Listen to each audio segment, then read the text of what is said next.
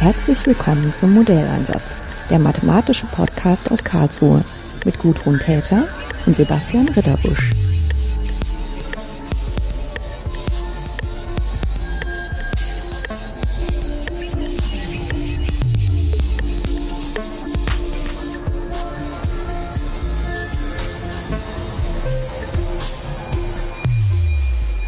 Sind auf der Gulasch-Programmiernacht in Karlsruhe im Zentrum für Kunst- und Medientechnologie und Hochschule für Gestaltung.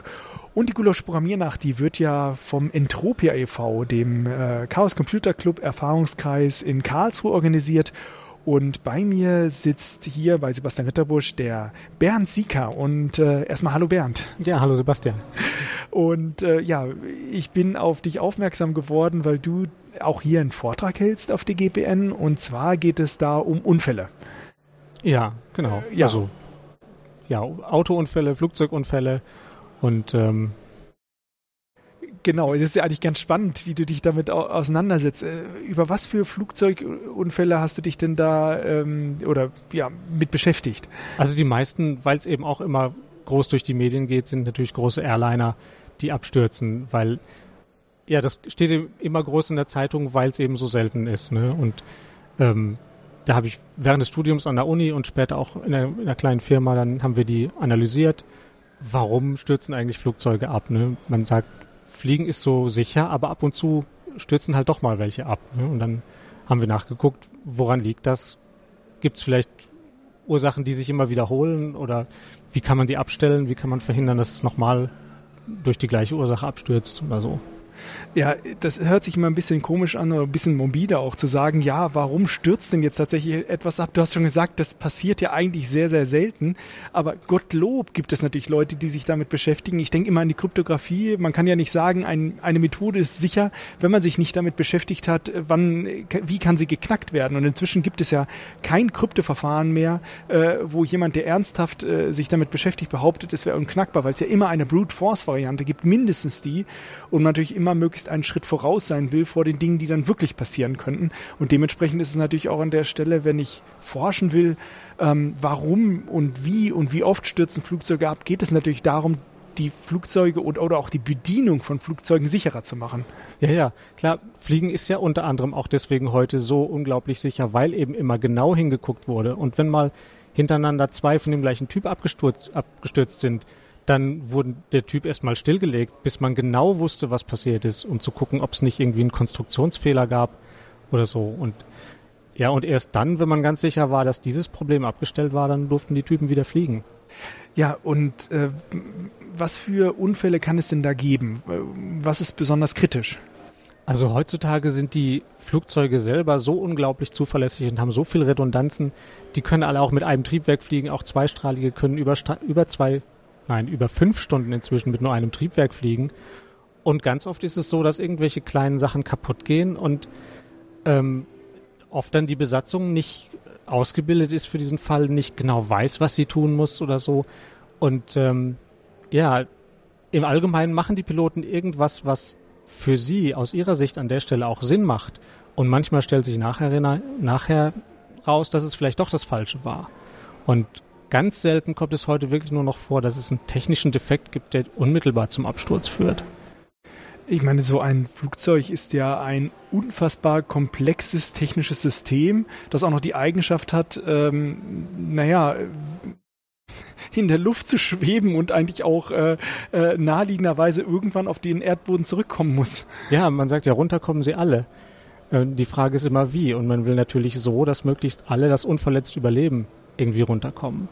Ähm, ein Ausspruch ist ja immer, jede Landung, von der man noch weggehen kann, ist eine gute Landung. Ob das Flugzeug dann kaputt ist, ist egal. Hauptsache alle überleben es möglichst unverletzt. Ja, aber ähm, wenn zum Beispiel Triebwerk ausfällt, auch bei einem Kleinflugzeug, wenn der einzige Motor ausfällt, ja, dann stürzt es noch nicht ab, das Flugzeug. Dann wird es halt ein Segelflugzeug und kann dann immer noch runtergleiten und irgendwo auf einer Wiese landen. Ja, da gibt's natürlich im Omega Tau Podcast endlos viele Folgen zum Thema Fliegen und Segeln und da fand ich es auch ganz faszinierend, so dass diese Landung im Acker für Segelflugzeuge was vollkommen Normales ist. Ähm, natürlich guckt man, ob man äh, sozusagen zurück zum Flughafen kommt, aber es ist ein normaler äh, Betriebsmodus, auch im freien Land landen zu können, äh, da die ja, Segelflugzeuge natürlich keinen externen Motor haben. Äh, wird ein bisschen anstrengend natürlich dann mit dem Rücktransport, aber dafür werden die dann auch versichert und das gehört einfach zum normalen Flugbetrieb dazu. Ja, also bei Segelflugzeugen ist das wirklich Teil des Normalbetriebs und die, die Rückholmannschaften sind auch, die warten bei langen Streckenflügen, warten die praktisch auf den Anruf, ne, in welchem Acker er jetzt gelandet ist und äh, bei Segelflugzeugen, anders als bei Motorflugzeugen, ist die Außenlandung auch nicht meldepflichtig. Man muss, wenn man Schaden angerichtet hat, muss man versuchen, den Eigentümer zu finden von dem Land und den Flurschaden bezahlen. Ähm, aber sonst nicht. Und wenn mit dem Motorflugzeug, ausgefallenem Motor, man irgendwo außerhalb gelandet ist, dann muss man, ich weiß nicht ganz genau, wen die Polizei oder die Landesluftfahrtbehörde oder irgendwen informieren. Und in der Regel darf man dann auch nicht wieder starten da. Und man muss dann auch das Flugzeug zerlegen und abholen. Und das ist bei Segelflugzeugen natürlich vorgesehen, dass die zerlegt werden. Und bei Motorflugzeugen kann das eine sehr teure Angelegenheit. Mhm. Ähm, wir reden jetzt eigentlich bei diesen Flugzeugunfällen tatsächlich äh, von Flugzeugen aller Klassen. Das heißt, es geht, wie du jetzt sagst, von so Motorflugzeugen, die fast noch ein Segelflugzeug sind. Also ich habe da keine große Ahnung, aber es gibt ja Motorsegler, wobei ja, die, die, die sind, sind wahrscheinlich das frei. Eigentlich. Aber ab einer Cessna ist es so, dass die eigentlich den Motor immer anhaben äh, und bis hoch wirklich zu den ganz großen Airlinern, die dann äh, Interkontinentalflüge machen. Ja, also wir haben auch Unfälle untersucht, sowohl auch mit, mit äh, einem britischen Microlight also das entspricht ultraleicht hier in, in Deutschland. In den USA ist ultraleicht nochmal ein bisschen was anderes. Die sind noch kleiner und leichter und zulassungsfrei und so. Aber hier sind es auch reglementierte Flugzeuge. Und in Großbritannien auch. Also wirklich so ein Dreirad ist das mit einem Rasenmähermotor, einem etwas besseren hinten dran und einem Drachen obendrauf. Und ähm, ja, auch die stürzen ab. Und da gibt's auch Konstruktionsfehler oder so. Oder eben auch bis zu Großraumflugzeugen auf Transatlantikflügen. Ja, hast du da Beispiele einfach mal, dass man sich besser vorstellen kann? Wie sieht so eine Analyse einer Unfallursache an so einem speziellen Beispiel aus? Also was wir in unserer Forschungsgruppe an der Uni in der Regel gemacht haben, wir haben es dann auch, auch unterrichtet, die Verfahren, aber aus Interesse haben wir meistens dann geguckt, ähm, gibt es schon irgendwelche ersten Berichte? Gibt es schon offizielle Berichte von den offiziellen Untersuchungskommissionen, äh, die das untersuchen müssen? Ähm, in der Regel von dem Land, wo das Flugzeug abgestürzt ist, sind die zuständig ähm, bei internationalen Gewässern dann, glaube ich, von von den Betreibern des Land. Ja, hast du da noch ein Beispiel Und, im Kopf, dass ihr, wo wir es mal exemplarisch ja, durchgehen können? Ja, ich glaube 2009 zum Beispiel war eine ähm, Airbus A330 von Air France, war unterwegs, glaube ich, von, äh, von äh, Rio äh, nach Paris. Und irgendwann hat man dann mitgekriegt, ja, mitten über dem Atlantik, also wirklich genau mitten drüber, kein Radarkontakt, kein Funkkontakt, gar nichts, ähm, ist ein Flugzeug verloren gegangen. Ne? Das ist einfach verschwunden. Das ist nie bei dem afrikanischen Controller angekommen, der gewartet hat bei dem Fluglotsen. Und äh, naja, dann wird ein Alarm ausgelöst, dann wird erstmal noch ein bisschen gewartet. Vielleicht ist er woanders lang geflogen, hatte Gegenwind mehr als erwartet, aber so nach einer halben Stunde, nach einer Stunde, wenn er überfällig ist, dann weiß man, irgendwas Größeres muss passiert sein. Und äh, dann war klar, der kommt nicht mehr an der hat einfach jetzt auch keinen Sprit mehr. Wenn er jetzt nicht angekommen ist, dann liegt er irgendwo.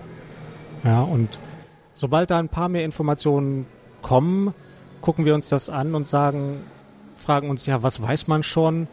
Ähm, Gibt es Informationen über technische Defekte? Ist irgendwas kaputt gegangen? Ähm, hat irgendjemand anders ein anderes Flugzeug in der Nähe vielleicht einen Funkspruch gehört oder so? Das wird dann ja manchmal ähm, werden andere Flugzeuge angefunkt, wenn man keinen direkten Kontakt zu den Bodenstationen hat und die leiten das dann weiter. Oder über Satellit oder so. Und ja, in dem Fall gab es was. Es gab Satellitendaten, ähm, die das Flugzeug selber übertragen hat. Eigentlich sind die vorgesehen für, ja, für die Wartung und für das Management. Dann wissen die, welche Teile von dem Flugzeug kaputt gegangen sind. Das sind oft kleinere Dinge, ähm, die dreifach vorhanden sind oder so. Und dann sagt der Computer, eins von denen ist nicht ganz in Ordnung. Und dann weiß die Fluggesellschaft da, wo das Flugzeug landet. Dann wird es schon mal beschafft und dann kann es schnell ersetzt werden und so. Dafür sind diese Meldungen eigentlich da.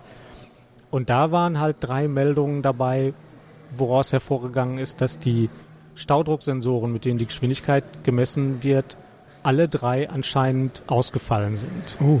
Das heißt, das Flugzeug hatte keine Geschwindigkeitsinformationen mehr. Die Piloten nicht, der Autopilot nicht, das Fly-by-Wire-System nicht. Und ja, das war natürlich schon ganz früh ein Verdacht, schon nur einen Tag später, glaube ich, dass, dass diese ACAS, heißt das, diese Satellitendatenmeldungen veröffentlicht wurden. Und da hat man gesagt, ja, also irgendwie gab es ein technisches Problem, die sind vereist, dürften sie eigentlich nicht, denn die werden geheizt. Ähm, und auf der anderen Seite aber auch, es gibt auch für totalen Verlust der Geschwindigkeitsanzeigen Prozeduren in den Handbüchern, die die Piloten können müssen. Ein Teil davon müssen sie auswendig können und direkt machen, ohne direkt die Checkliste hervorzuholen. Und da sagt man, und wir haben auch da gestanden gesagt, eigentlich darf der davon nicht abstürzen. Ja, der ist im Reiseflug, der fliegt mit konstanter Leistung, mit konstanter Geschwindigkeit, in konstanter Höhe, geradeaus. Ja, die Anzeige fällt aus von der Geschwindigkeit, das macht nichts. Das Flugzeug fliegt dynamisch stabil. Man fasst einfach erstmal gar nichts an und es fliegt einfach weiter. Mhm. Ja, das stürzt nicht ab, sondern, ne? Aber in diesem Fall ist es doch abgestürzt und es war ganz seltsam am Anfang zu sagen, das ist kein, kein Teil, was für das Fliegen notwendig ist, Ja. ne? sondern nur für die Information. Und warum sollte das abstürzen? Bloß weil, weil die Geschwindigkeitsanzeige ausgefallen ist. Und viel mehr wusste man dann noch gar nicht. Ja. Ne? Die haben dann die Gegend abgesucht, von wo der letzte Kontakt war und haben ein paar an der Oberfläche schwimmende Trümmer gefunden. Sagen, ja, es ist ziemlich sicher hier abgestürzt. Ne? Das Leitwerk ist aus, aus Verbundwerkstoffen, aus Kunststoff, das schwimmt. Die meisten anderen Teile sind Metall, die, die sinken. Und ähm, nach und nach wurden dann einige Teile gefunden, unter anderem die, ähm, ich glaube, das ist die Kabine, wo die Kabinenbesatzung schlafen kann zwischendurch. Die ist unter dem normalen Passagierdeck und die war zusammengedrückt vertikal. Also es war wirklich, Fußboden und Decke waren irgendwie, weiß ich nicht, nur noch einen halben Meter voneinander entfernt oder so. Mhm. Und dann war auch ziemlich klar, das Teil ist ähm, flach, Von- in flacher Fluglage, aber fast senkrecht abgestürzt. Und Ich meine, Das- wie hält ein Flugzeug mitten in der Luft an, damit sowas passiert? Ja, das Einzige, was, was eigentlich sein kann, das Flugzeug war so weit überzogen, das heißt die Nase so hoch genommen, dass es so langsam wird, dass die Strömung über den Tragflächen abreißt und das Flugzeug dann einfach runterfällt. Wirklich, ja, nicht mehr vorwärts fliegt, sondern nur noch ganz wenig nach vorne und im Wesentlichen nach unten. Und ähm, ja, nachdem sie diese Trümmerteile gefunden hatten, haben sie dann einige Zeit später auch das Wrack auf dem Meeresboden lokalisiert äh, wussten aber, das ist, glaube ich, über 4000 Meter tief. Ähm, das kann man nicht mal eben hochholen, sondern da braucht man ein Spezialgerät für. Das gibt es nur ganz wenig auf der Welt.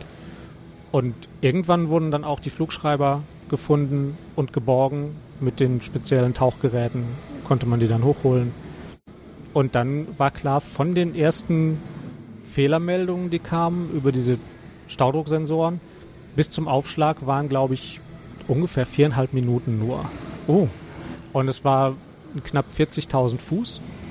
Das heißt, das ist mit 10.000 Fuß pro Minute runtergefallen.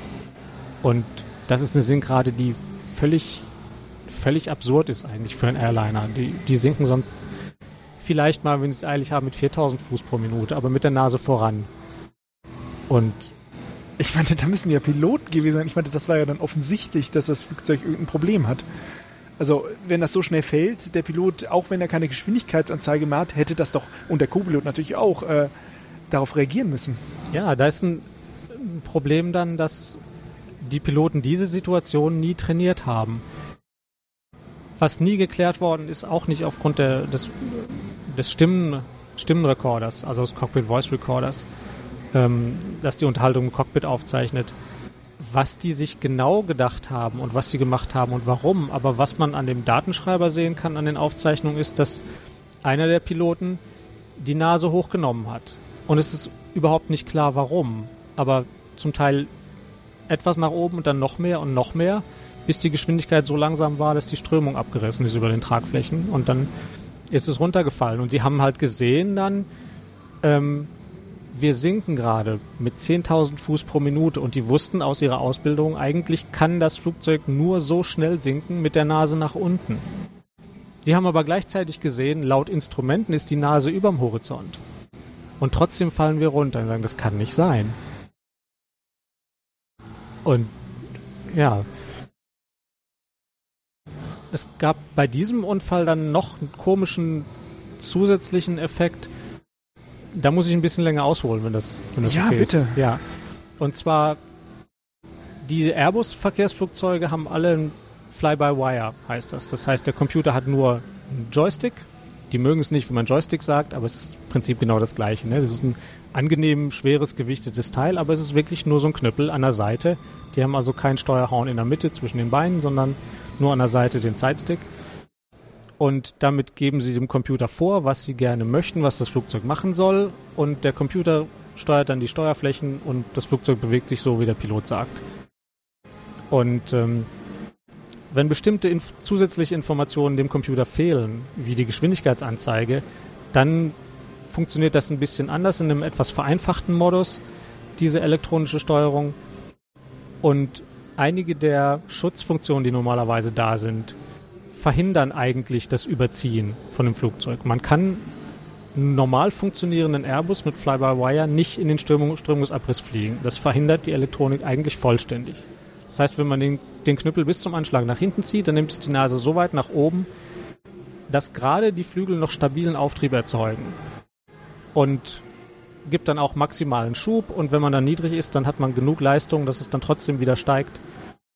Und da aber hier dieses, dieser Fehler aufgetreten war mit dem mit der fehlenden Geschwindigkeitsanzeige, den fehlenden Geschwindigkeitssensoren, war dieser Schutzmechanismus ausgeschaltet. Das heißt, es war physisch möglich, dann das Flugzeug in den Strömungsabriss zu fliegen. Das Flugzeug merkt natürlich trotzdem noch, in welchem Winkel es gegenüber Mhm. der Luft fliegt, also in welchem Anstellwinkel und gibt auch eine Warnung aus. Da Mhm. kommt dann eine synthetische Stimme, die sagt Stall, Stall, also Strömungsabriss und gepiept wird dann irgendwie auch noch. Also es redet die ganze Zeit mit einem. Aber Sagt wahrscheinlich immer, müsste da ja Stall, Stall. wahnsinnig viel an Warnmeldungen in dem Moment gekommen sein. Ja, das ist auch ein, ein Problem, was an der Stelle auch deutlich war. Es ist nicht klar, wenn man den Cockpit Voice Recorder sich anhört, die Aufzeichnung, dass die die Stall Warning überhaupt gehört haben. Also es kann sein, dass die so schon übersättigt waren mit anderen Informationen, dass sie es nicht nur nicht, dass sie nicht nur nicht darauf reagiert haben, sondern dass sie es tatsächlich nicht gehört haben, dass es nicht im Gehirn angekommen ist in der, in der bewussten Verarbeitung. Und dazu kam noch eine komische Sache, was auch eine Designentscheidung ist bei Herstellung von dem Flugzeug und bei der technischen Auslegung. Ähm, die Computer haben einen bestimmten Wertebereich von, von Druck und Geschwindigkeitswerten, den sie im Flug für, für gültig halten. Und die Annahme war einfach, wenn das Flugzeug eine angezeigte Geschwindigkeit von weniger als 60 Knoten fliegt, dann ist dieser Wert ungültig. Der kann im Flug nie auftreten. Und wenn ein so niedriger Wert geliefert wird, dann ist er ungültig. Und das bedeutet gleichzeitig, dass die Computer dann, dann sagen, ähm, dieser, wie heißt das, die Datenverarbeitungsgeräte, die dazwischen sitzen, ADIRU heißen die, glaube ich. Also die sammeln alle Daten von den Sensoren, verarbeiten die und liefern die in einer, in einer aufgearbeiteten Version dann an die Computer. Und die sagen dann, ähm, alle Daten von diesem, von diesem Set von Sensoren sind ungültig. Geschwindigkeit, Druck, Anstellwinkel von dem Sensor, der liefert einen ungültigen Wert für die Geschwindigkeit und wir nehmen jetzt an, der ist kaputt und ignorieren den völlig. Und es war jetzt so, dass durch die Verstopfung der Düsen am Anfang, der, der Sensoren am Anfang und ähm, durch den überzogenen Flugzustand, dass tatsächlich von allen ähm, eine Geschwindigkeit von weniger als 60 Knoten gemeldet wurde. Und dann haben die Computer gesagt, wir ignorieren jetzt auch die Anstellwinkeldaten. Das heißt, alle ähm, Daten, die wir von außen kriegen, Geschwindigkeit, Druck, Anstellwinkel im Wesentlichen, sind ungültig. Und normalerweise liefert der Computer diese Stall Warning, wenn der Anstellwinkel einen bestimmten Wert überschreitet.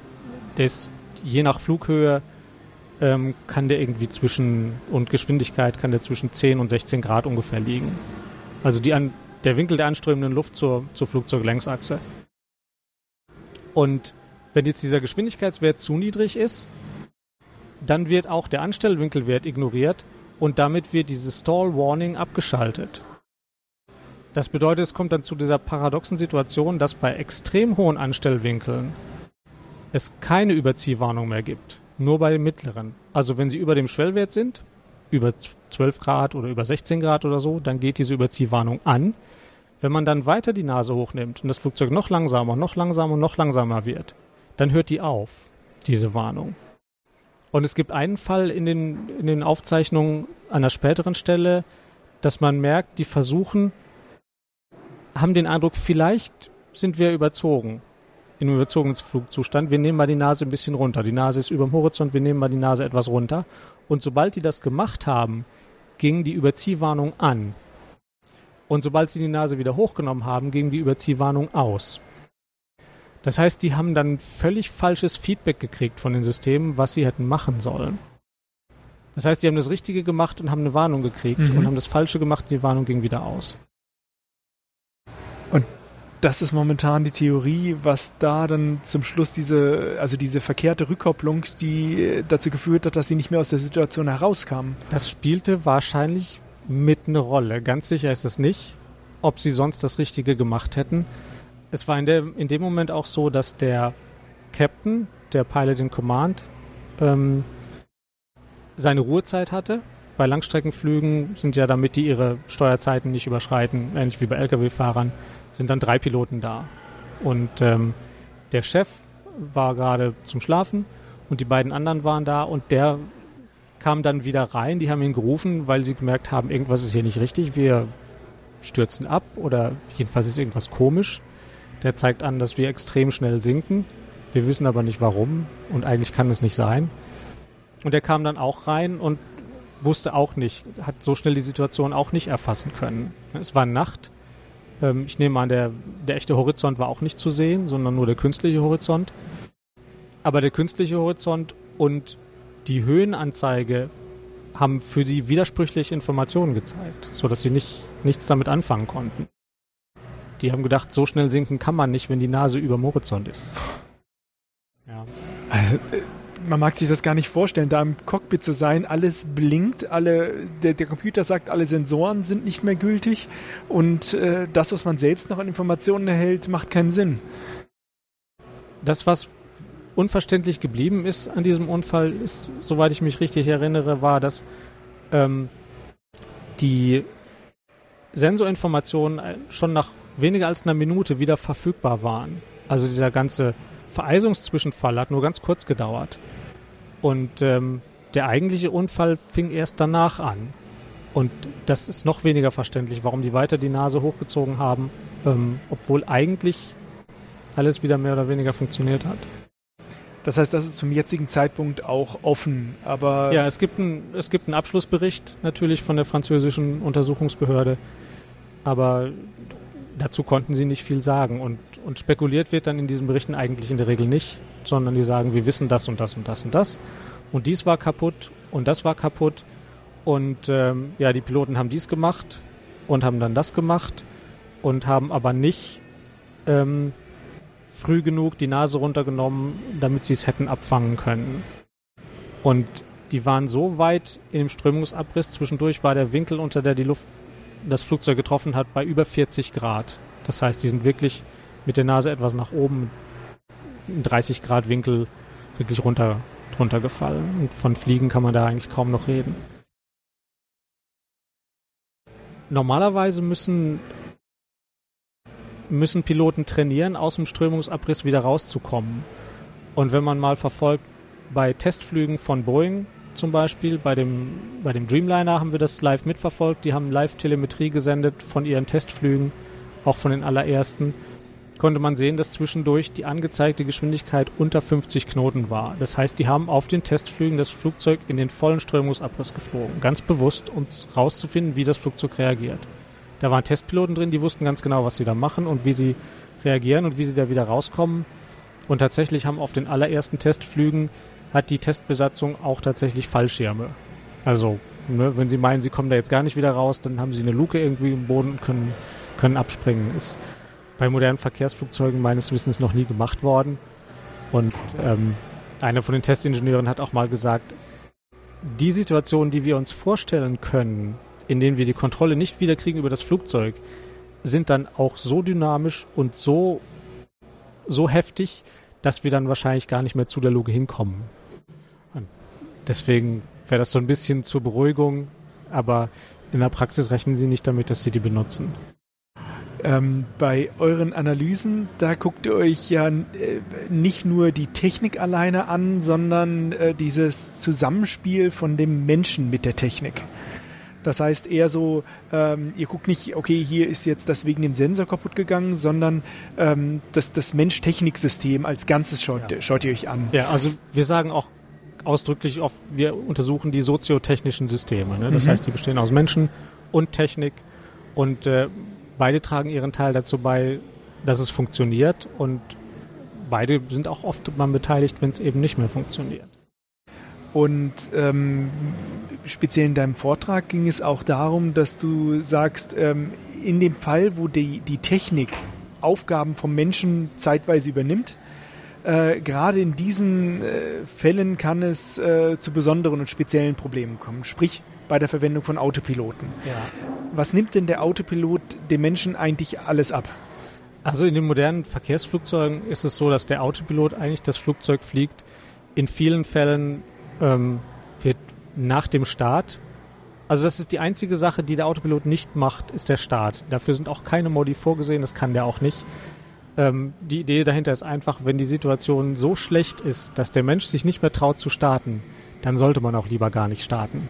Sondern, ne, denn das macht der Computer nicht, sondern starten macht immer nur der Mensch. In dem Fall ist der sichere Zustand, auf dem Boden zu bleiben. Ja, das, das ist wirklich so. Alle, alle Starts sind optional, ne, aber alle Landungen sind, wie sagt man auf Deutsch? Mandatory, sagt man auf Englisch. Also ja, man, ne, kommt, man muss runter, immer landen. Runter ja, man kann nicht oben bleiben.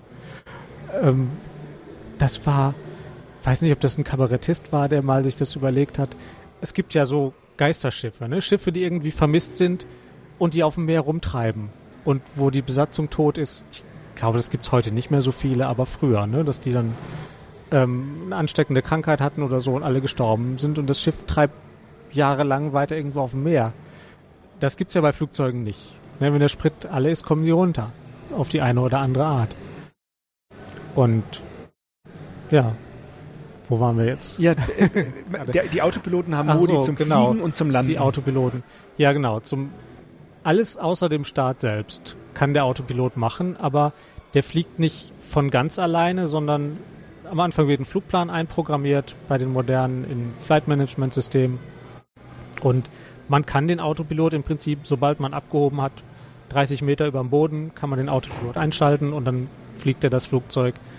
Aber die die Beschränkungen für den, äh, für den Flug, wo er langfliegen darf, wie hoch er fliegen darf, ähm, wo er zu einer bestimmten Zeit auch langfliegen muss, das weiß der Autopilot nicht im Einzelnen, sondern da muss der Mensch immer noch mal sagen, so jetzt in die Richtung fliegen, jetzt in die Richtung fliegen, jetzt 20 Grad nach links und jetzt erstmal nur bis 16.000 Fuß steigen, je nachdem, was er von der Situation abhängig, vom anderen Verkehr abhängig, vom Fluglotsen für Anweisungen kriegt. Aber im Prinzip muss man dann auch nur eine neue Zahl irgendwo einstellen, am, am Instrumentenbrett auf den Knopf drücken und dann steigt und sinkt das Flugzeug und fliegt Kurven. Und ähm, ja, ich werde in dem Vortrag nachher noch ein Video zeigen von den beeindruckendsten Sachen, die die Autopiloten machen heute. Das ist eben bei im dichten Nebel zu landen, wo man nicht mal mehr die Landebahn sieht. Ja, und das ist schon, das ist schon irre, wenn man da, das, man sieht nur einen grauen Bildschirm man hört den Computer die Höhe runterzählen, 300, 200, 150. Und wenn er bei Null ist, hört man es poltern, aber man sieht immer noch nichts. Und man sieht so ein paar von den Lampen auf der Landebahn auf einen zukommen. Ich bin momentan auch in einem Forschungsprojekt, äh, wo es auch um die Mensch-Maschine-Interaktion geht und wir kommen später ja noch zu dem zu der Fragestellung äh, äh, Hilfsmist also Autopiloten oder äh, ja, Assistenzsysteme beim Auto. Äh, aber da haben die auch Experimente gemacht, in dem Fall, wo Überholmanöver äh, durch den Autopiloten oder durch das Assistenzsystem durchgeführt wurden und äh, wie wohl sich die Mitfahrer oder die, de, der Fahrer, der natürlich das auch überwacht hat, sich dabei gefühlt hat. Und obwohl das Assistenzsystem äh, komplett alles über Radar sehen konnte, haben die äh, menschlichen Fahrer solche Überholvorgänge in dem Moment abgebrochen, äh, wenn sie selbst keine Chance mehr hatten, etwas zu sehen, zum Beispiel bei Nebel, obwohl das der Radar, äh, das Radarsystem wusste, es ist alles frei, ich kenne Ja. die Straße, Mhm. äh, hat der Mensch das dann nicht mehr zugelassen und äh, da nicht mehr dem Autopiloten getraut. Ja, ich glaube, das ist auch in den Flugzeugen eine große Überwindung bei den ersten Malen und es muss für diese Blindlandung, diese Kategorie 3b heißt das, wo wirklich es keine Entscheidungshöhe mehr gibt, äh, zu der man sagen muss, ich sehe jetzt die Landebahn, ich kann landen, sondern man darf bis zum Boden ohne Sicht runterfliegen. Da müssen nicht nur ähm, die Landebahn und der Flughafen und die Systeme und das Flugzeug, sondern auch der Pilot muss dafür einzeln qualifiziert sein, für genau diese Kategorie Blindlandung. Wahrscheinlich, weil das, weil es so ein seltsames Gefühl ist. Ja, wir haben dort auch die Diskussion gehabt, also das wird im äh, Terrain-Projekt, wenn wir da auch noch äh, im Podcast dazu, kommt da auch noch eine Episode. Ähm, da wurde dann auch speziell besprochen, dass es einfach Momente gibt, wo auch dann die Maschine den Menschen äh, ja überladen muss. Also einfach sagen muss, ist ja nett, dass du jetzt aufhören willst, aber ich bin jetzt im Überholvorgang so weit fortgeschritten, du würdest Leib und Leben riskieren, wenn du jetzt anfängst, äh, in die Lenkung einzugreifen. Und das ist natürlich ein Moment, wo man dann plötzlich ab einem bestimmten Moment der Maschine ausgeliefert ist, aber die Ingenieure das natürlich einbauen müssen, zu verhindern, dass der Mensch da plötzlich pfuscht und die Situation schlimmer macht durch den Eingriff. Ja, das wird, ein, das wird bei den selbstfahrenden Autos ein ganz interessanter Punkt, äh, wenn dann in den höheren Automatisierungsleveln wirklich die Ingenieure sagen müssen, in dieser Situation kann man die Automatik nicht mehr abschalten. Und das werden viele nicht wollen, glaube ich. Und, Ja. ähm, in Flugzeugen ist es auch immer noch so, ähm, man kann jede Automatik zu jeder Zeit abschalten. Immer. Ähm, bei diesen Blindlandungen ist es so, wenn man die Automatik abschalten muss, aus welchen Gründen auch immer, dann darf man nicht landen, dann muss man durchstarten. Ja, das ist ein, Sichtverhältnisse, bei denen der Mensch nicht landen darf. Ja.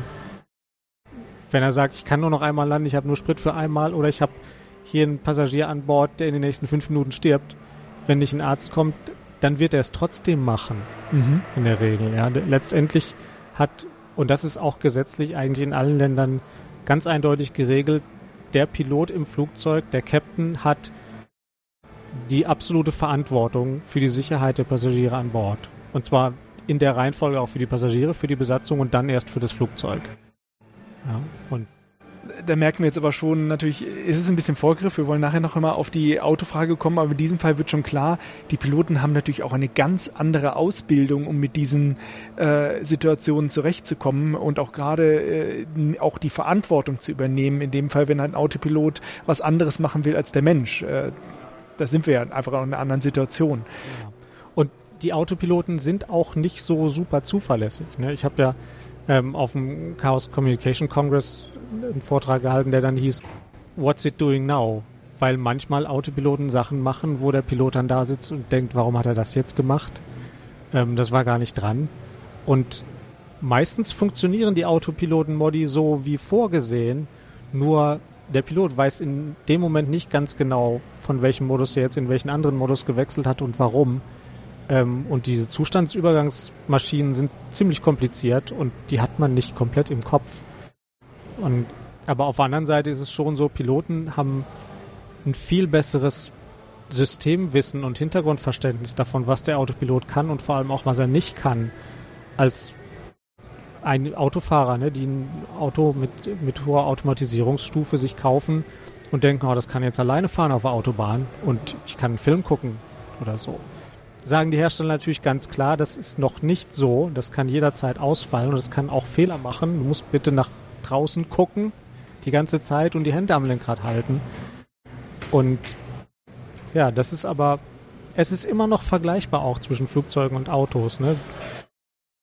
Der Unfall, von dem wir vorhin gesprochen hatten mit dem Air France Airbus über dem Atlantik, die Piloten waren nicht dafür ausgebildet, einen Strömungsabriss in großer Höhe handzuhaben, weil Airbus gesagt hat, das kann das Flugzeug gar nicht. Das passiert einfach nicht. Und deswegen ähm, musste die Ausbildung dafür nicht gemacht werden, weil gesagt haben, im Reiseflug passiert kein Strömungsabriss. Ja, und ich weiß nicht, wie es, ob das nach dem Unfall wirklich geändert worden ist, ob sich das Training geändert hat, dass gesagt wurde, jetzt wird das auch trainiert. Und es war nicht nur so, dass normale Piloten dafür nicht trainiert wurden, sondern dass auch das Flugzeug in diesem Flugzustand überhaupt nie getestet wurde. Weil wir gesagt haben, der Computer verhindert doch, dass wir das überziehen, also brauchen wir auch nicht zu testen. Und es gab überhaupt keine Daten dazu, wie das Flugzeug sich im vollen Strömungsabriss verhält.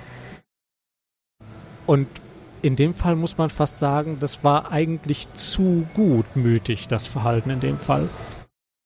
Wäre das Flugzeug wirklich über eine Tragfläche abgekippt und in den Sturzflug übergegangen, hätten sie es sofort gemerkt, was hier passiert.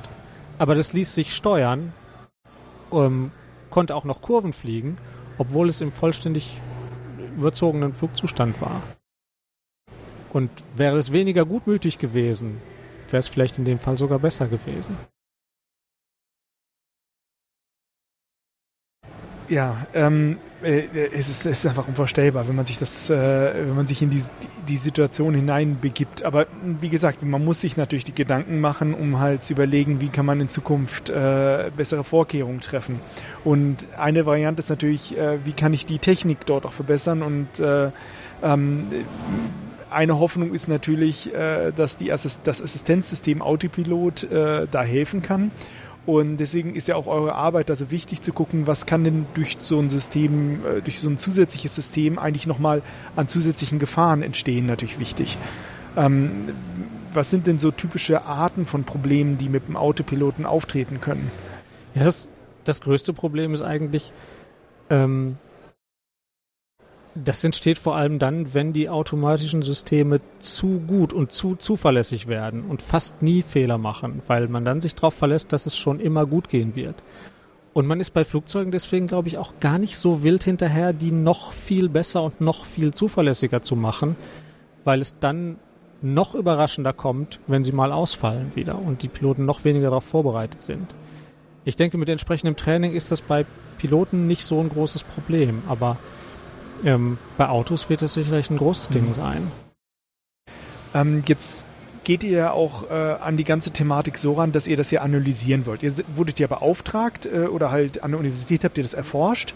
Ähm, äh, wie kann man äh, ja fundiert äh, Informationen daraus erhalten aus den verschiedenen Fällen, die ja womöglich alle sehr unterschiedlich gelagert sind?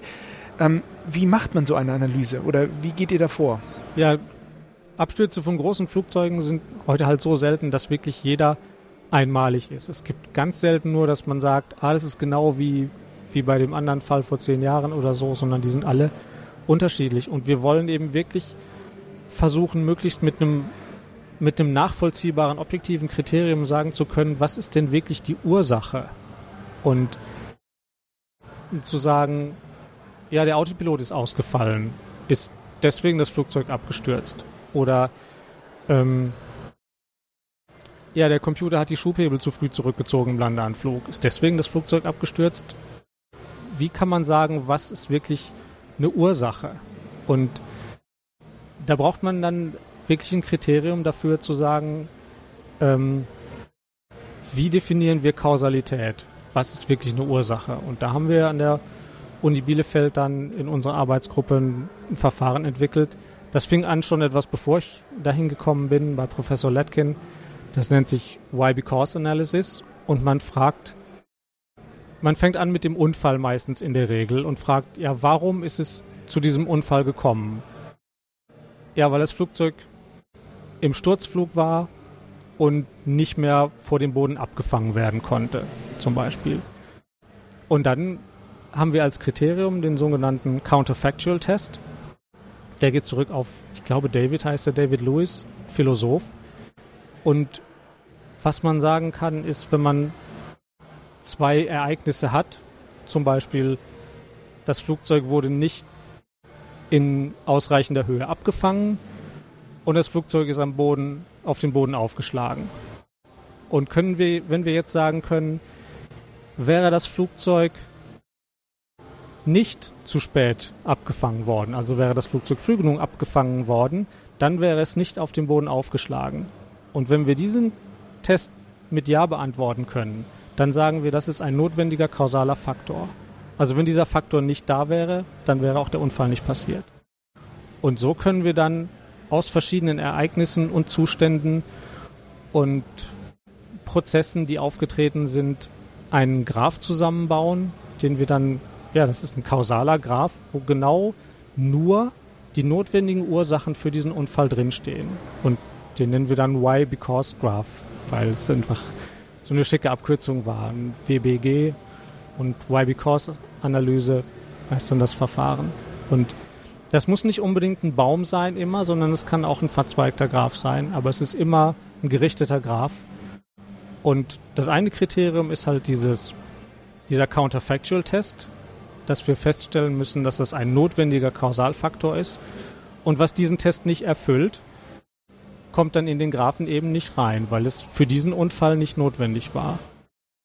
Und wir müssen für jedes Ereignis, was passiert ist, auch bei den Kausalfaktoren, die wir dann finden, gucken, sind diese Kausalfaktoren, die wir gefunden haben, zusammen ausreichend, um dieses Ereignis hervorzurufen. Das ist das zweite Kriterium, eben zu sagen, wir haben jetzt diese drei Faktoren identifiziert und gucken die an und sagen, tritt der Effekt davon immer ein, wenn diese drei Faktoren da sind?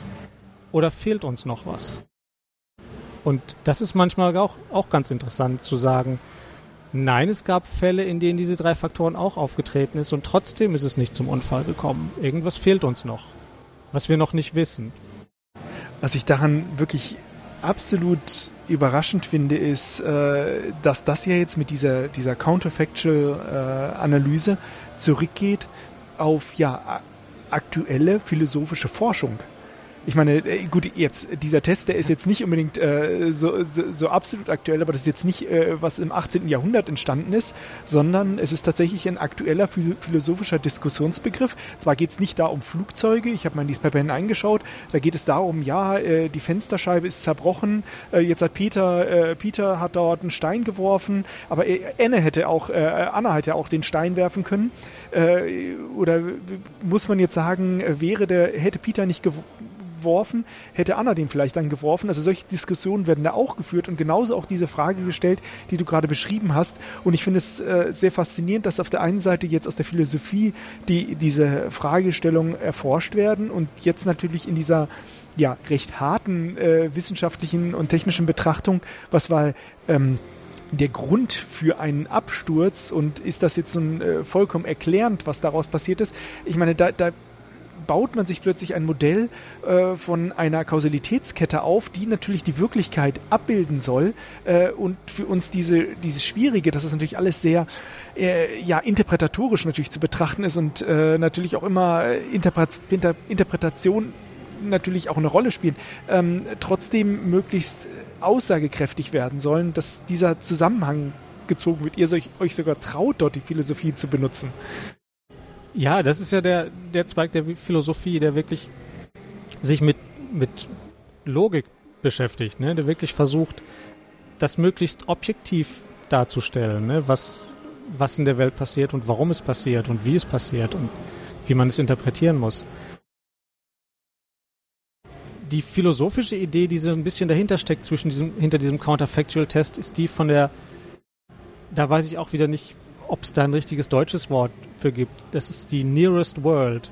Also die nächst, also eine hypothetische Welt, die der tatsächlichen Welt bei dem Unfall am nächsten ist, in der der Unfall aber nicht passiert wäre, in der alles andere genauso ist, nur der Unfall nicht passiert wäre. Und was ist außerdem in dieser nächstmöglichen Welt auch noch anders? Und da dann zu gucken, ne, wenn wir nur an dieser einen Sache drehen, dann wäre der Unfall nicht passiert es gibt immer mal wieder Fälle, wo, wo Treibstoff ausströmt aus, aus Tragflächen, aus Tanks, die irgendwo von durchschlagen wurden. Aber es brennt nicht immer. Es brennt manchmal.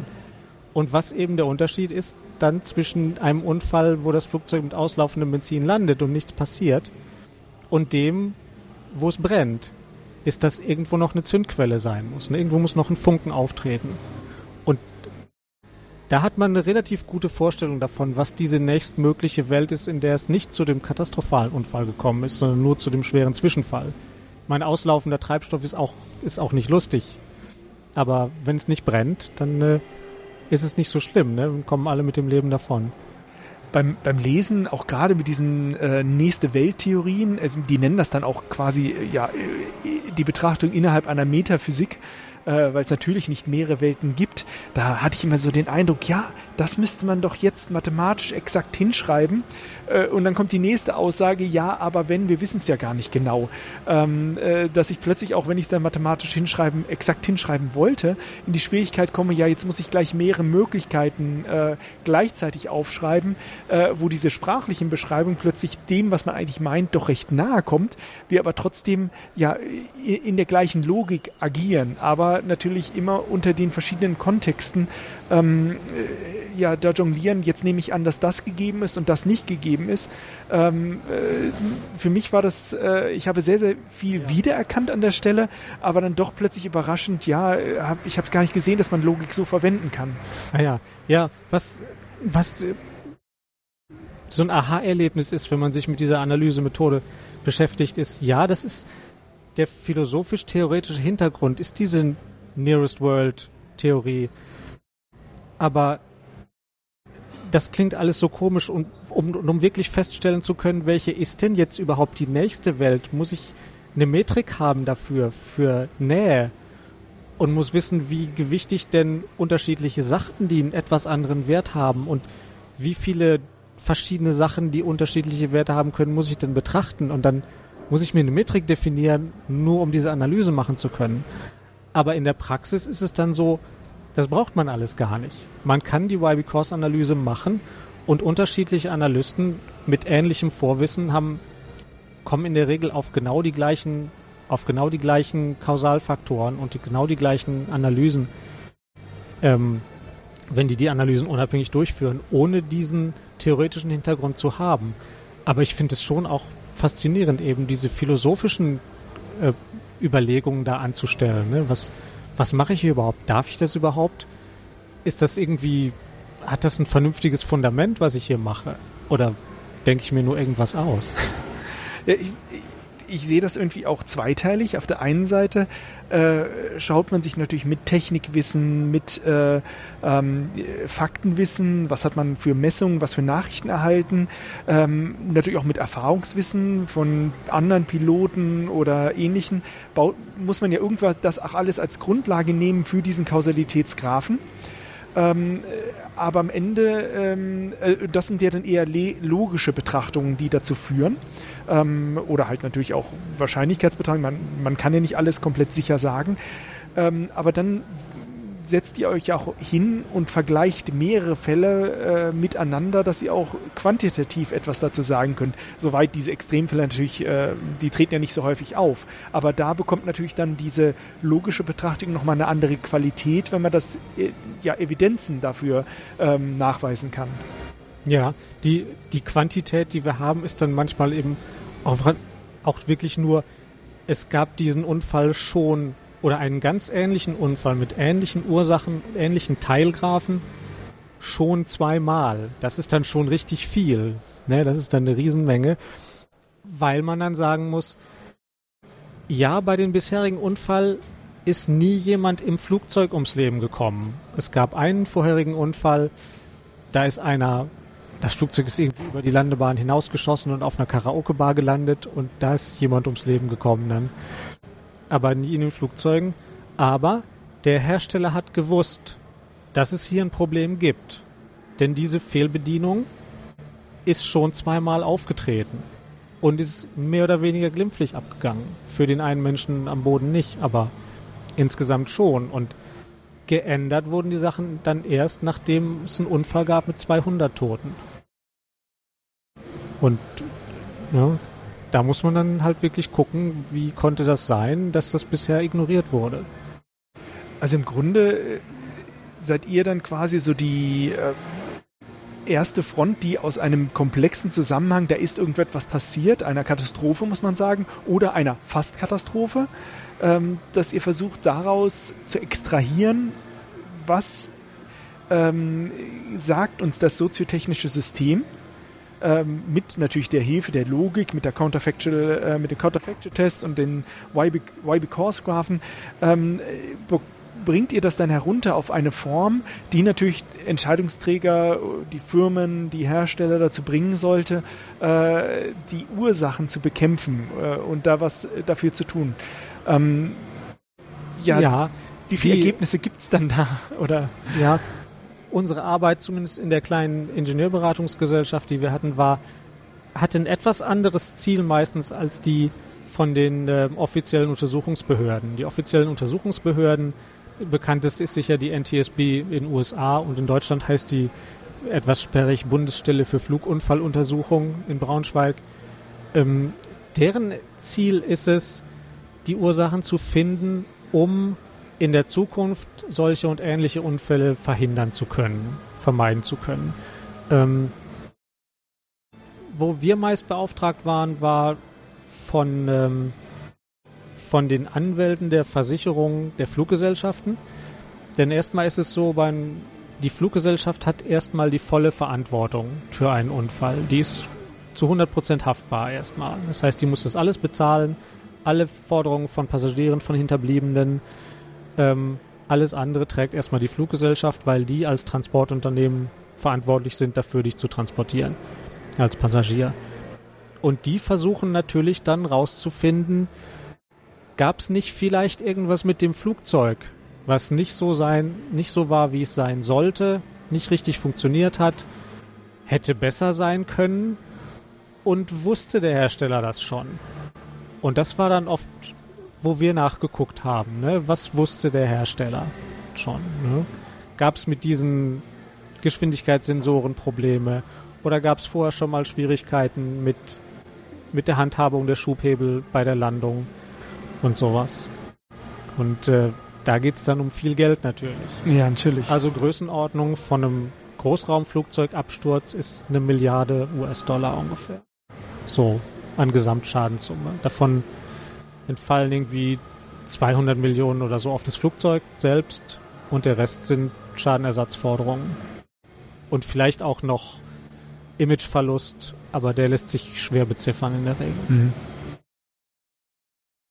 Ja, jetzt habt ihr natürlich da eine Menge, ähm, also in verschiedenen Einzelfällen äh, solche Analysen durchgeführt. Und jetzt hast du natürlich auch sehr viel, und ihr habt natürlich sehr viel Erfahrung behalten, was halt so bei Autopiloten beim Flugzeug schiefgehen kann. Wahrscheinlich kann man das gar nicht so an einzelnen Stellen festmachen. Äh, oder oder gibt es so etwas, wo man sagen kann, der Übergang von der Technisierung wieder zum Menschen? Oder ähm, gibt es so da Dinge, die besonders häufig problematisch sind, wo wir noch viel lernen müssen? Ja, vieles vieles ist eben diese sogenannte Mode Confusion. Das heißt, die Piloten kriegen nicht mit oder sind überrascht davon, welchen Modus der Autopilot jetzt gerade aktiviert hat und reagieren dann da nicht passend drauf. Zum Beispiel, weil sie bei einem Landeanflug, das war ein Asiana Flug 214 in San Francisco, ähm, die Boeing 777 von Asiana, äh, südkoreanische Fluggesellschaft, ähm, hatten, äh, mussten relativ steil sinken, weil sie relativ lange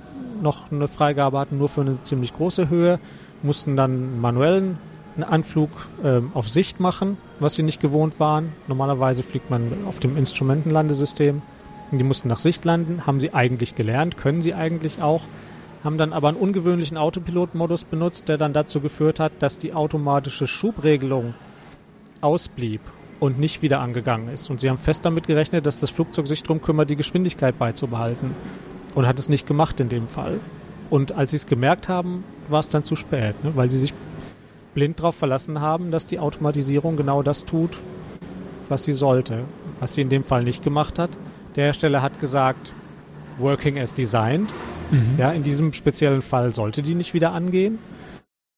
Ja, und oder Sachen, dass der Computer anders reagiert auf, als erwartet auf kleine technische Fehler. Es gab einen Fall in, in Amsterdam, wo eine Boeing 737 von Turkish Airlines auch im Landeanflug war und der Radarhöhenmesser hat, ich weiß nicht mehr genau an welche Höhe, einigen hundert Fuß wahrscheinlich noch, hat er plötzlich eine Höhe angezeigt von minus acht Fuß. Und dann hat der Computer gesagt, oh, wir sind kurz über dem Boden, wir sind unter 27 Fuß, jetzt muss ich mal den Schub auf Null zurückziehen, auf Leerlauf. Und er hat es gemacht, hat die Triebwerke auf Leerlauf gezogen. Die Piloten haben es dann irgendwann gemerkt, haben die wieder nach vorne geschoben. Der Computer hat gesagt, uh -uh, wir sind schon zu tief, kein Schub mehr, wir landen jetzt. Schubhebel auf Leerlauf. Und dann, ähnlich wie in San Francisco, die große Maschine, sind sie zu langsam geworden, in Strömungsabriss geraten und abgestürzt. Die sind aus relativ niedriger Höhe beide abgestürzt, deswegen sind nicht alle ums Leben gekommen. In, in Amsterdam waren es neun oder der Größenordnung und in, äh, in San Francisco drei. Bei denen unter Umständen eine Flugbegleiterin auch gar nicht durch den Unfall ums Leben gekommen ist, sondern von einem Rettungsfahrzeug überrollt wurde. Die haben nachher festgestellt, dass sie wahrscheinlich vorher schon tot war, aber ganz, ganz sicher ist es nicht. Das, war, das ist natürlich wirklich wirklich blöd. Ne? Äh, ja.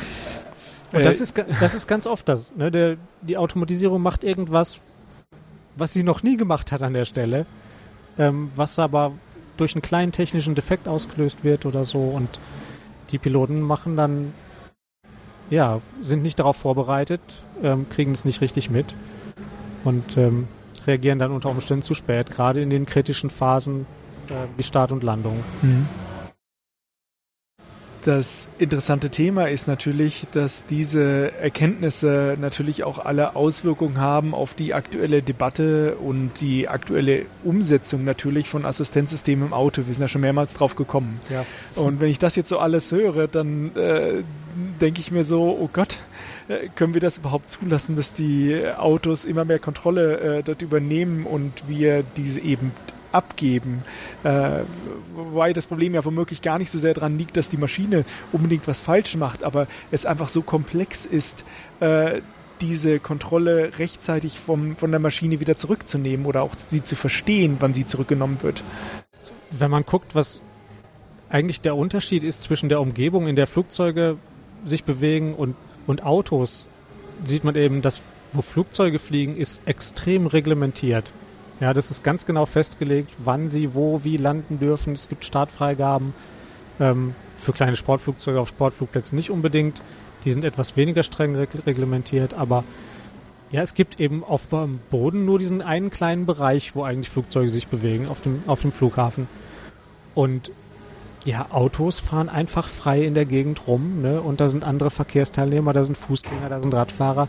Das heißt, die Umgebung, in der die Autos agieren müssen, ist so viel komplexer, dass man sich überlegt, ja, wie du sagtest, man sieht, was alles schon mit Flugzeugen schiefgehen kann.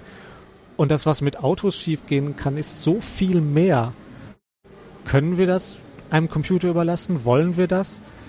Und die andere Sache ist eben auch noch, wenn beim Auto die Automatisierung ausfällt, muss der Mensch sofort da sein.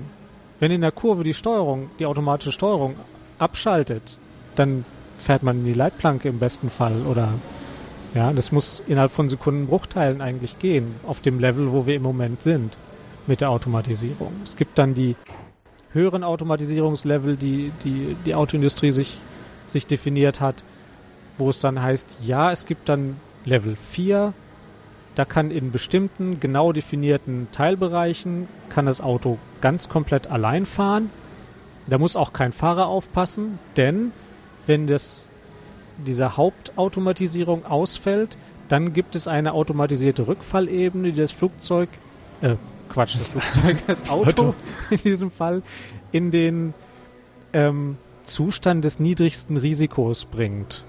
Das heißt wahrscheinlich in der Regel rechts ranfahren, anhalten wenn das noch geht. Das heißt, da ist eine zusätzliche Automatik, die nur dafür da ist, das Auto in sicheren Zustand zu bringen. Aber soweit ich das sehen kann, sind wir da noch nicht, sondern wir sind noch auf den niedrigeren Ebenen. Und wenn man im Tesla zum Beispiel den sogenannten Autopilot aktiviert, dann steht da auch eine Meldung, da steht dann Hold Steering Wheel. Ne? Bitte die Hände am Lenkrad lassen. Der Tesla schaltet sich nicht automatisch ab, auch wenn man zum Teil mehrere Minuten die Hände vom Lenkrad nimmt. Der fährt einfach weiter. Aktuell. Im Moment noch, ja. ähm, aber wenn der irgendwann sagt, jetzt kann ich nicht mehr, weil ich, weil ich zwei von meinen acht Sensoren verloren habe, ähm, dann äh, gibt er die Kontrolle zurück. Mhm. Das weiß ich nicht genau, wie das im Einzelnen aussieht. Ich bin noch nie in Tesla gefahren, das ist nicht meine Preisklasse, aber ähm, macht bestimmt schon Spaß das mal auszuprobieren. Ja, ich meine, auf der einen Seite ist es, du sagst natürlich, man muss so schnell reagieren. Äh, das hat natürlich auch einen Zusammenhang mit der Geschwindigkeit. Und im Grunde genommen, wenn könnte man sich ja auch auf die Position stellen, wenn der Übergang so schnell nicht möglich ist äh, oder halt zu gefährlich wird, dann dürfte der das Assistenzsystem eben eigentlich nicht mit der Geschwindigkeit fahren. Äh, und das bedeutet 200 auf der Autobahn wäre für äh, oder auf der Landstraße ist sowieso nicht erlaubt, äh, aber das dürfte so ein System dann gar nicht erst machen, sondern dann ist vielleicht 50, 30 Maximum, aber das befriedigt natürlich dann die Nutzer nicht so, die sich natürlich genau dieses vollautomatische System äh, von ja, Hausadresse zur nächsten Hausadresse vorstellt. Das ist so, dass das Fernziel ist diese Level 5. Ne? Level 5 Automatisierung heißt, das Auto fährt ohne Überwachung und ohne Rückfall auf den Fahrer komplett autonom von Tür zu Tür. Das ist noch Zukunftsmusik. Ähm, alle großen Hersteller sagen, sie wollen das. Ähm, was sie im Moment haben, ist dann eben wie Level 2. Ne? Level 2 heißt, der Fahrer muss ständig aufmerksam bleiben und ohne Vorwarnung übernehmen können. Level 3 heißt eigentlich, ähm, das Auto kann komplett autonom fahren in einem definierten Bereich, zum Beispiel nur auf der Autobahn oder so, aber nicht in der Stadt. Und ähm, der Fahrer darf während der Zeit was anderes machen, denn das Automatisierungssystem muss dem Fahrer genug Vorwarnzeit geben, bevor er übernehmen muss. Und das sieht auch in der Industrie zurzeit keiner, wie das gehen kann. Denn das würde bedeuten, wenn er einen Film guckt oder ein Buch liest oder telefoniert oder eine SMS schreibt, wie viel Zeit muss man ihm geben, dass er wieder bereit ist zu fahren? Und es weiß nicht, ob das wirklich ein Konsens ist, aber ich habe in einigen Vorträgen so Zahlen gehört von 15 Sekunden. Und selbst bei 120 kommt man in 15 Sekunden verdammt weit. Mhm.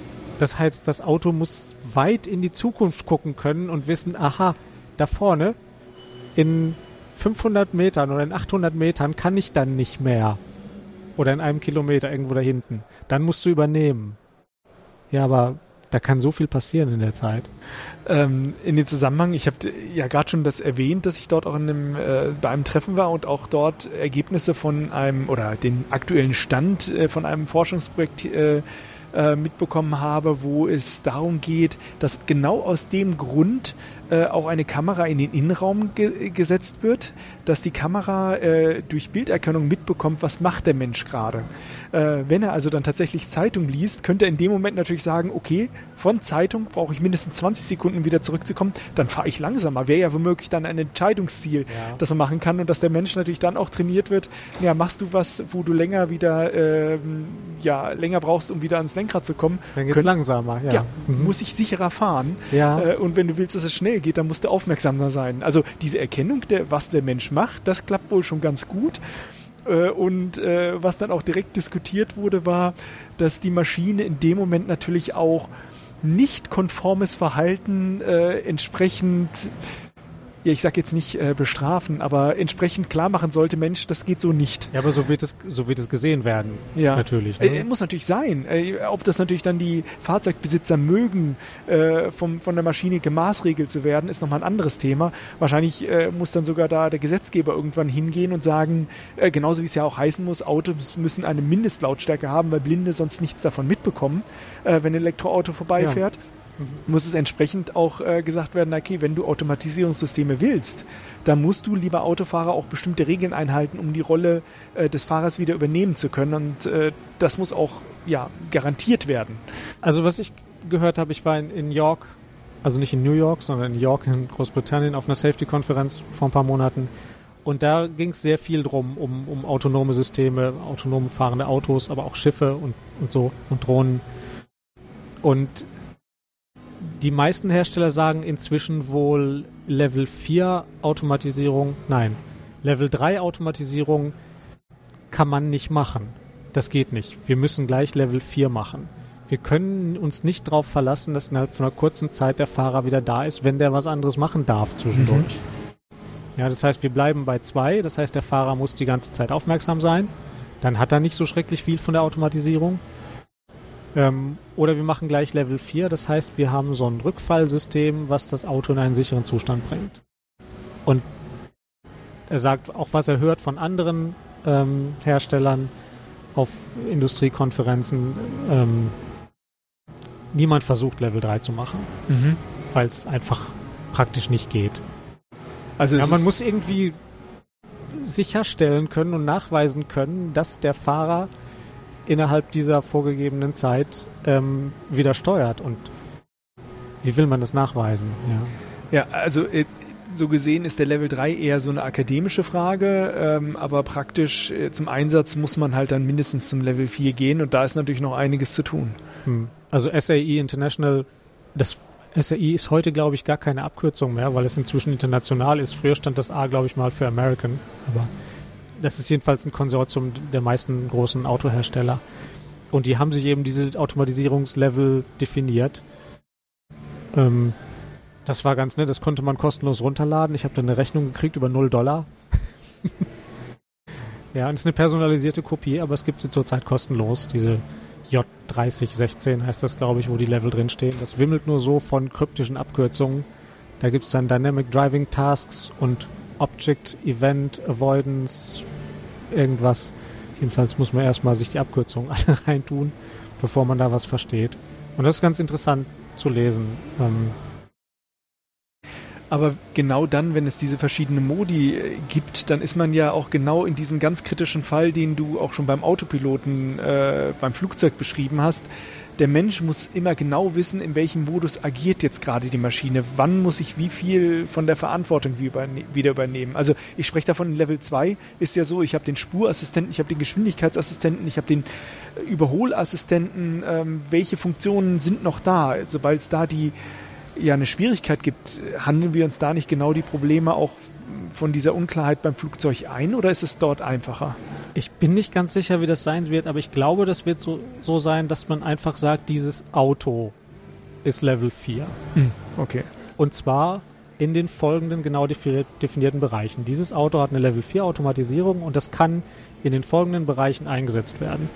Im Stadtverkehr in Los Angeles, Hollywood, in dem und dem Bereich. Kannst du es auch im Stadtverkehr einsetzen, da kann es Level 4, da kennt es jeden Baum und jeden Zaun und alles und weiß genau, was es tut und kann dich da hin und her fahren, ohne dass du was machen musst. Und es kann auf der Autobahn fahren.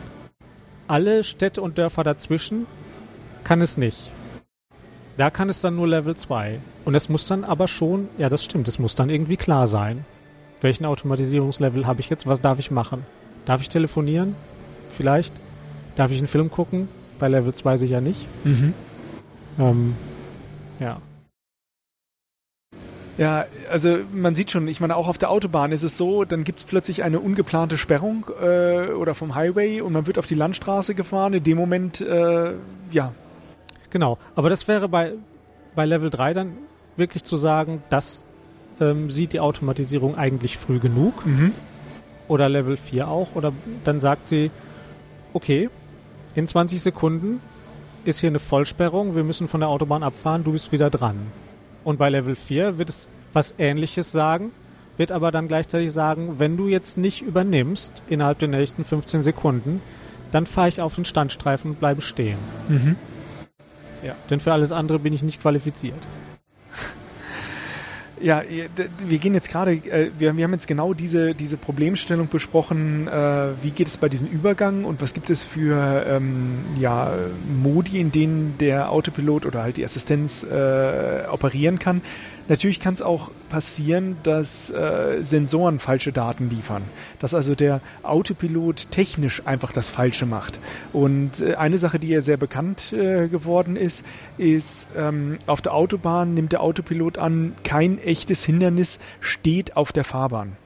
Und äh, teilweise werden äh, Dinge einfach, ja, es kann sein, dass, ein, dass es eine Tüte über die, äh, über die Fahrbahn fliegt, dann ist das kein Hindernis. Ähm, oh, weil Hindernisse müssen in einer Relativgeschwindigkeit zu mir sein, die nicht stehen. Äh, und so hieß es halt, wenn da plötzlich quer ein LKW steht, dann wird er vielleicht g- gar nicht erkannt, je nachdem welches System da ist. Ähm, solche technischen Unzulänglichkeiten kann es natürlich immer noch geben und da hängt es natürlich davon ab, was für eine Sensorausstattung man dabei hat. Aber natürlich, äh, Ausfälle kann es auch immer geben, wie sie nicht vorhergesehen sind, nicht nur weil sie technisch ausgeschlossen wurden. Ähm, da sind wir ja momentan auch in dem Bereich, wo wir noch nicht klar sind, welche Sensorausstattung ist die, die wir wirklich brauchen, weil das wird ja auch teurer, äh, und welche ist die, äh, die wir als Minimum sozusagen gesetzlich auch anfordern müssen. Ja, das wird nochmal ganz interessant.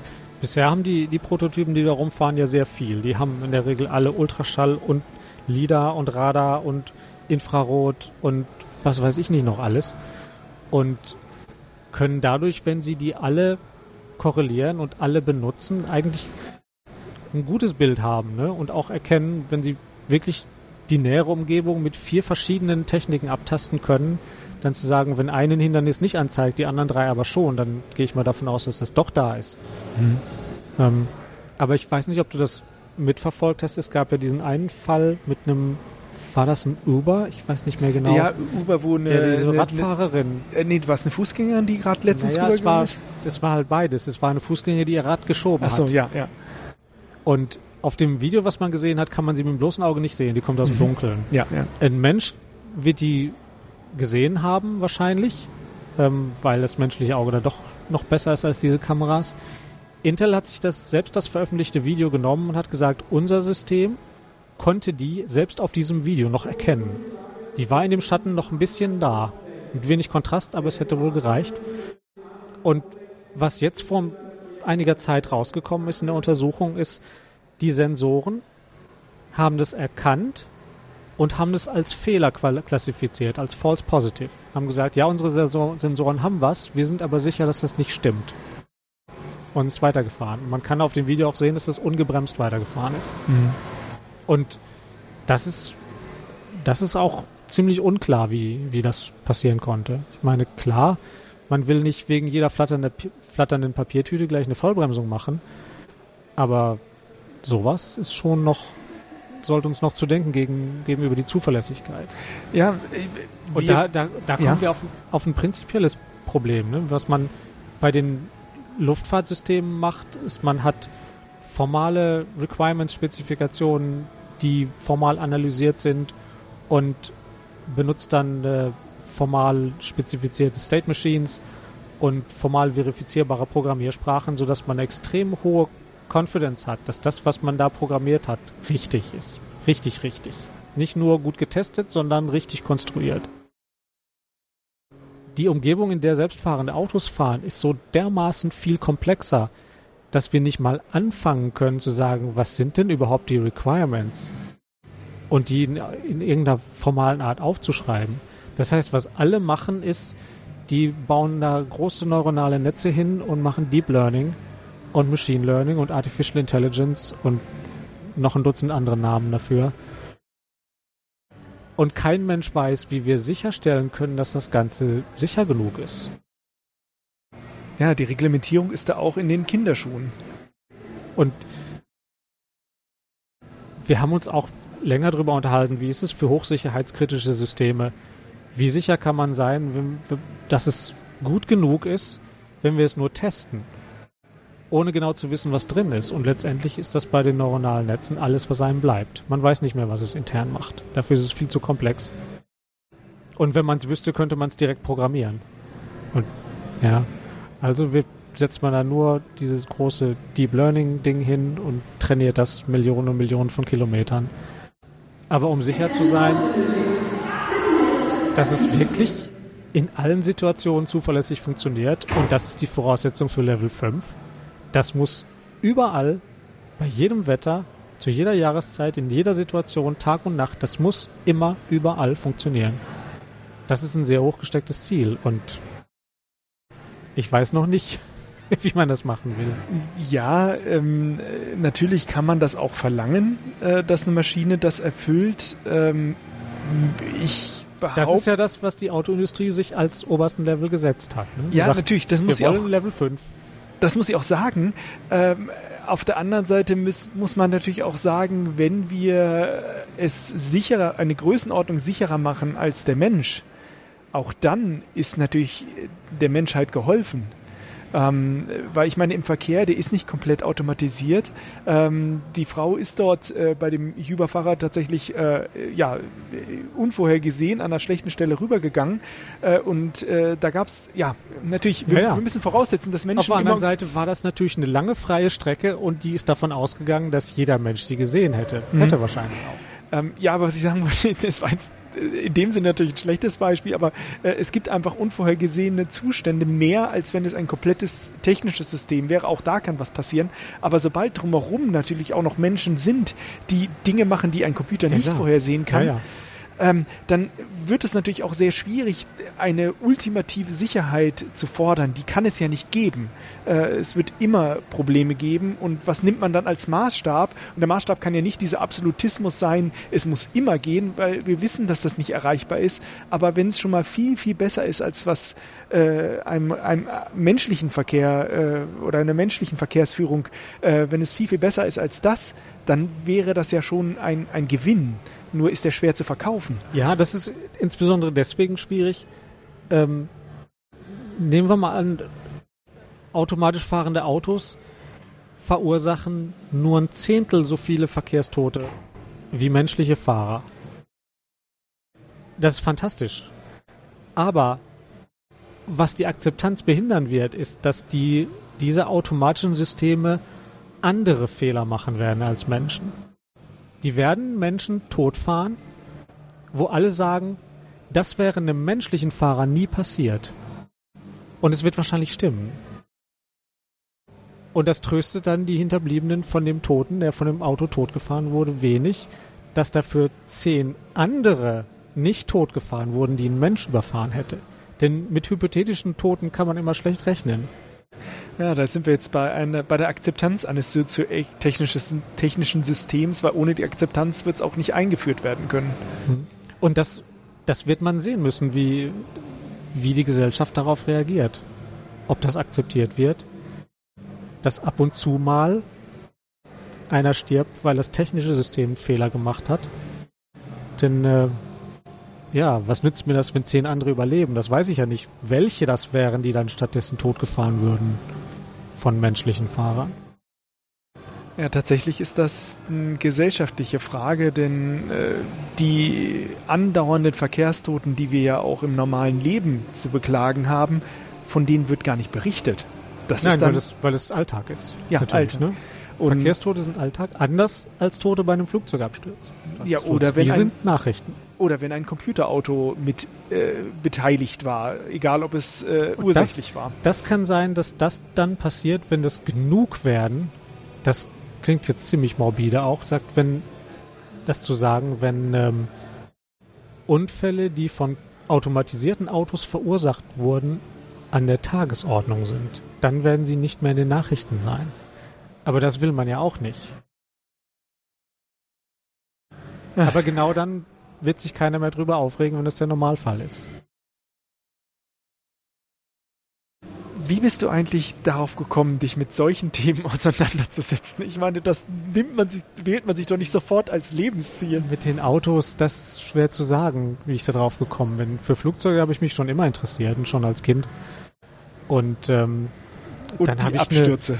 ja, dann habe ich eine, musste ich mir noch ein Thema für die, für die Studienarbeit suchen und bin dann auf Professor Letkin gestoßen mit seiner Why Because Analysis und habe da dann eine, eine Studienarbeit gemacht. Und das hat mich dann fasziniert. Ich habe gedacht, okay, Computer interessieren mich, Flugzeuge interessieren mich. Ne, jetzt habe ich beides. Jetzt kann ich am Computer mit einem formalen Verfahren hier Flugzeugabstürze analysieren. Und das fand ich spannend. Und generell habe ich dann angefangen auch ähm, ja meine Diplomarbeit über so einen Unfall zu schreiben und dann auch die Vorlesungen dazu zu halten. Und äh, da geht es dann grundsätzlich nicht mehr nur um Flugzeuge, sondern um System Safety and Security ist dann die Vorlesung. Und ähm, da haben wir dann auch äh, für die Studenten Übungen gemacht, nicht nur mit Flugzeugen, sondern auch mit Schiffen und Eisenbahnen. Mit Autos weniger. Aber wenn man sich generell für Safety interessiert, dann äh, guckt man natürlich auch, was, was mit Autos. Und du kommst aus der Informatik. Ja, ja, ich bin Diplom-Informatiker und habe auch promoviert eigentlich zu einem Informatikthema. Und wie kam für dich so die Entscheidung, in die Informatik reingehen zu wollen? Das war eigentlich ja nur. Ich hatte Physik-Leistungskurs, ich habe mich für Naturwissenschaften interessiert und für Technik und für Computer. Und die Uni Bielefeld hat den Studiengang Naturwissenschaftliche Informatik. Dachte ich, das ist perfekt, das ist Physik und Computer. Super. Äh, kommst du aus der Gegend von Bielefeld? Ja, ich komme aus äh, Niedersachsen, aus äh, Bad Pyrmont. Ja, ja, ich komme aus Lage, ah, ja. bei Bielefeld, wohne jetzt in Minden, arbeite in Karlsruhe. Das ist ein bisschen ärgerlich, weil ich Familie habe in Minden. Da muss ich jede Woche hin und her fahren, aber genau. Ja, da habe ich auch mit, mit Luftfahrtsystemen zu tun, mit Bodensystemen für Air Traffic Management. Macht da auch Safety. Mhm.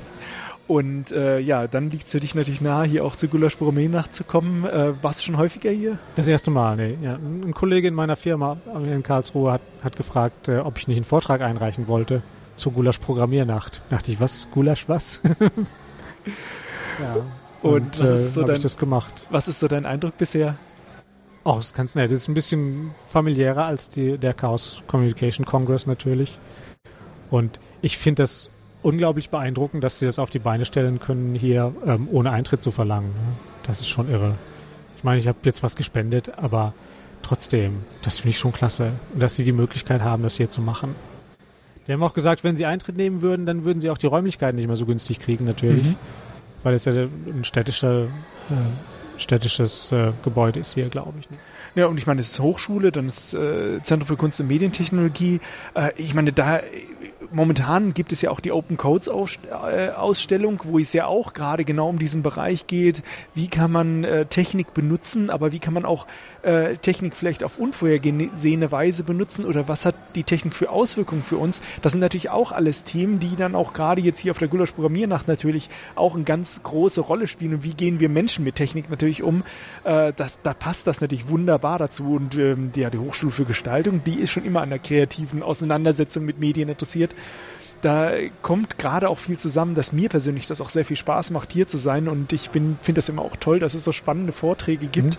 Mhm. Ja, äh, sowieso auch, auch Umgang mit Technik und gesellschaftliche Folgen und so liegen mir auch sehr am Herzen. Ich bin ja in Bielefeld dann auch bei, bei Digital Courage gewesen und arbeite mit zum Teil bei den Big Brother Awards, wo mhm. es ja auch darum geht, ne? Was, wie wird Technik auch missbraucht, um, um Bürgerrechte auszuhebeln und da auch hinzugucken, was da passiert. Ausgezeichnet, Bernd. Vielen, vielen Dank, dass du dir die Zeit genommen hast, äh, ja, uns ein wenig ja, darüber zu erzählen. und äh, ja, da bin ich auch mal gespannt, wie dein Vortrag nachher läuft. Äh, und äh, ja, vielen Dank. Ja, gern. Danke.